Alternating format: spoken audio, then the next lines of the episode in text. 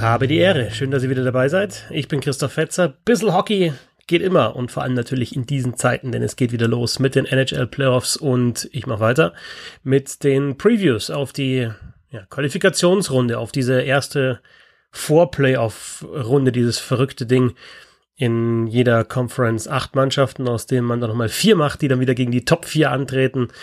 Ähm, wenn ihr es nicht verstanden habt, ihr werdet es verstehen dann in den nächsten Wochen. Auf jeden Fall gibt's ja im Osten die nächste Serie mit den Pittsburgh Penguins gegen die Montreal Canadiens. Die Penguins Fünfter geworden im Osten, die Canadiens Zwölfter nach der Point Percentage. Und wenn wir uns aber die insgesamten Punkte anschauen, hat Pittsburgh 15 Punkte mehr geholt, also 86 zu 71. Die Montreal Canadiens ähm, 71 Punkte in 71 Spielen geholt. Das ist sehr, sehr wenig und damit erreichst du normalerweise nicht die Playoffs. Und trotzdem sind sie mich mit dabei und fordern die Pittsburgh Penguins. Und für mich ist die große Frage eigentlich Cloud Carey Price die Serie. Denn normalerweise müssten die Penguins zu stark sein. Es sind defensiv ordentlich, äh, verteidigen die eigene blaue Linie ganz gut, arbeiten gut nach hinten und haben natürlich nach vorne unglaubliche Qualität mit, mit Sidney Crosby und Evgeny Malkin auf den äh, ersten beiden Center-Positionen.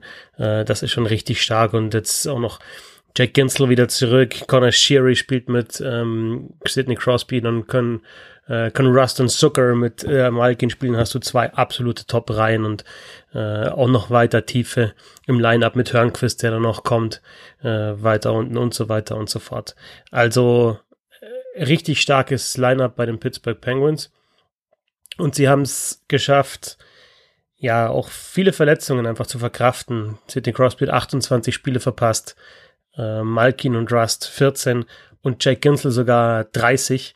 Aber nachdem jetzt halt die Playoffs später stattfinden, verschoben worden sind, nachdem die Saison unterbrochen worden ist, sind diese Spieler fit und Jack Gensler ist wieder mit dabei und ja, die Pittsburgh Penguins, glaube ich, werden da schon ein Wörtchen mitreden, auch um den Stanley Cup. Auf der anderen Seite die Montreal Canadiens, die ja eine Mannschaft haben, die die ja noch aufgebaut wird, also die noch nicht fertig ist. Das ist noch nicht das Endgültige, was sie aufs Eis schicken. Und trotzdem können sie jetzt eben um den Playoff-Einzug, um den Einzug in die nächste Runde spielen.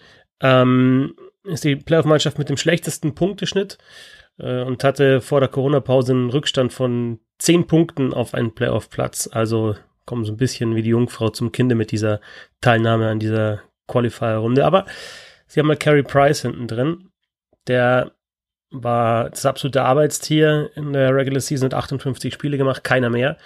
Die Statistiken waren, waren nicht gut, also 90,9% Safe Percentage, das ist Platz 32, also wirklich nicht gut.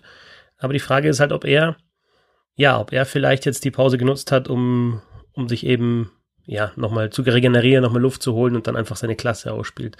Denn man hört ja immer wieder, dass die Spieler in der NHL immer noch der Meinung sind, dass Carey Price der beste Torwart der Liga ist.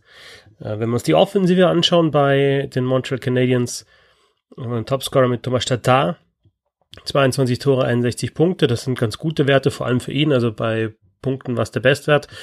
Und er hat eine sehr gute Reihe gebildet mit Philipp Deneau auf der Center-Position und mit Brandon Gallagher. Äh, allerdings hinter diesen dreien, hinter Tata, Deneau und Gallagher wird es dann schon dünn in der Offensive. Noch Nick Suzuki vielleicht nennen oder Max Domi, Jonathan Druan haben sie, ähm, die dann auch im Powerplay teilweise eingesetzt werden. Aber sie haben sicherlich nicht die Tiefe in der Offensive wie die Pittsburgh Penguins. Ähm, Philipp Deneau finde ich einen sehr interessanten Spieler, wird immer wieder als Selkie Trophy Kandidat auch genannt.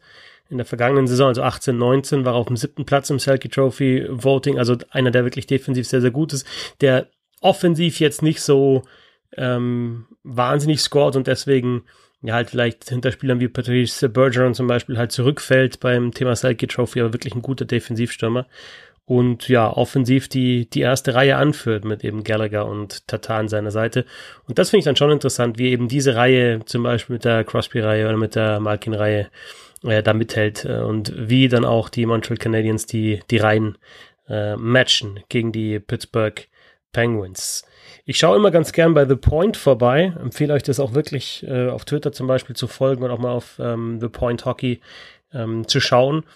Ähm, ganz gute Analytics und zwar nicht so kompliziert, sondern halt äh, ja so Zahlen wie zum Beispiel ähm, die Pittsburgh Penguins haben 51,1% Zone Denial Rate.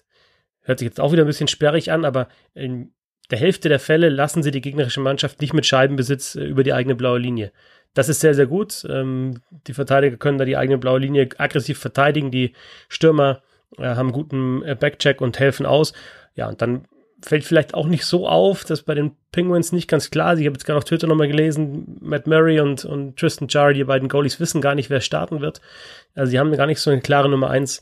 Das ist natürlich auf der anderen Seite bei den Montreal Canadiens ähm, anders mit Carey Price. Was mich überrascht hat bei den Canadiens, und da sind wir wieder bei The Point, ähm, die diese Statistiken gezählt haben, äh, die meisten Schussversuche pro Spiel haben die Montreal Canadiens. Also nicht Schüsse aufs Tor, aber Schussversuche ähm, und sind auch bei, bei den Schüssen aus dem Slot und bei den Expected Goals eigentlich ganz gut dabei. Nur bei den tatsächlich geschossenen Toren, ähm, da, da sieht es dann nicht so gut aus. Also sie nehmen viele Schüsse von außen und, und kriegen dann vor allem selten halt Rebound-Möglichkeiten. Ähm, und trotzdem können sie Offensive generieren. In einem Testspiel jetzt gegen die Toronto Maple Leafs haben die Canadiens nicht gefährlich ausgeschaut, aber ja, Tests sind halt Tests. Das äh, zu dieser Serie Pittsburgh Penguins gegen Montreal Canadiens. Wir sind gerade im Osten, machen auch noch weiter im Osten und dann kommt natürlich auch der Westen noch dran. Also jede Serie wird kurz gepreviewt bis zum Start der Qualifikationsrunde am Samstag um 18 Uhr. Danke fürs Zuhören. Auch heute nochmal der Hinweis, ihr könnt ein Hockey supporten über die Crowdfunding-Plattform Steady. Entweder auf bisselhockey.de gehen und dort den Button Support klicken oder www.steady.de slash bisselhockey und eben dieses Projekt unterstützen. Gerade jetzt während der NHL Playoffs tut sich sehr, sehr viel hier. Bis zum nächsten Mal.